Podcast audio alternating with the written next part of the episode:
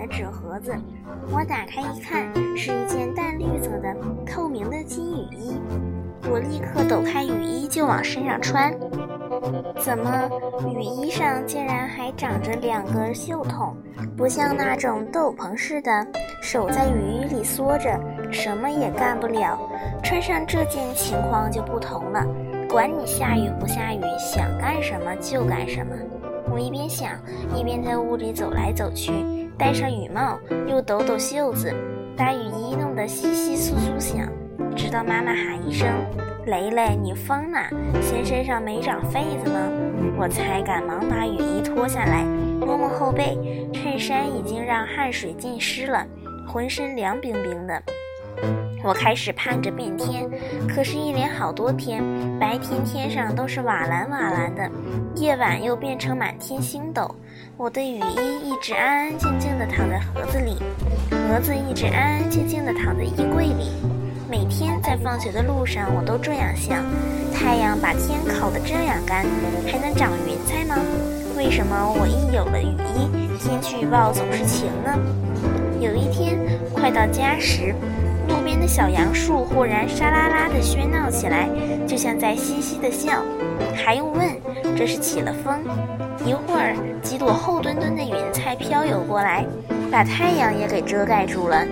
天一下子变了脸色，路上行人都加快了走路的速度，我却放慢了脚步，心想：雨点打在头上才是世界上最美的事儿呢。果然，随着几声闷雷，头顶上真的落上了几个雨点儿。我又伸手试了试周围，手心里也落上了两点。我兴奋地仰起头，甩打着书包就大步跑进了楼门。妈妈，我嚷着奔进厨房。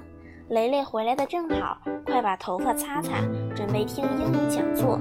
可是还差半小时啊！我嘟囔着，心想：你怎么就不向窗外看一眼呢？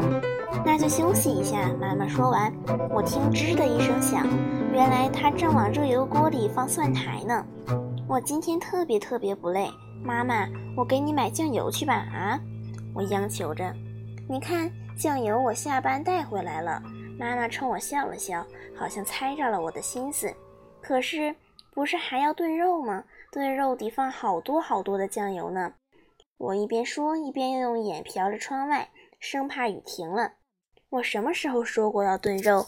妈妈焖上米饭，转过身来看了我两眼。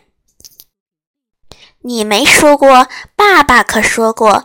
这话一出口，我就脸红了。因为我没见爸爸，也没有人告诉我要炖什么肉。真的吗？妈妈问。我不再说话，也不敢再去看妈妈，急忙背过身子，盯住碗架上边的瓶瓶罐罐，确实满满当当，看来不会有出去买东西的希望了。再看看屋里的闹钟，六点二十，我只好打开电视，不声不响地听英语讲座。吃完晚饭，雨还在不停地下着，哒哒哒哒地打着玻璃窗，好像是敲着鼓点引逗我出去。我跑到窗前，不住地朝街上张望着，望着望着又担心起来：要是今天雨都下完了，那明天还有雨可下吗？最好还是留到明天吧。说来也怪，雨果真像我希望的那样停了。四周一下子变得那样安静，我推开窗子，凉爽的空气扑了过来，还带点腥味儿。路灯照着大雨冲刷过的马路，马路上像铺了一层明晃晃的玻璃。灯照着路旁的小杨树，小杨树上像挂满了珍珠玛瑙。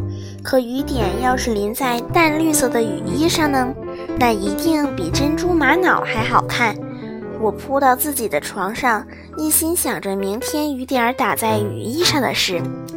第二天早晨一睁眼，四周还是静悄悄的。我决心不再想什么雨不雨的。谁知等我背着书包走到街上，脑门儿又落上了几滴雨珠。我还以为是树上掉下来的，直到我仰着头躲开树，甜丝丝的雨点儿又滴到我的嘴唇上时。我的心才又像要从嗓子里蹦出来一样。我几步跑回家，理直气壮地打开柜门，拿出雨衣，冲妈妈说：“妈妈，下呢？还在下呢。”妈妈一歪头，冲我笑笑，帮了我系好扣，戴上帽子。我挺着脖子，小心翼翼地跑下了楼。我走在街上，甩着两只透明的绿袖子，觉得好。好像雨点儿都特别爱往我的雨衣上滴，它们在我的头顶和肩膀上起劲儿地跳跃，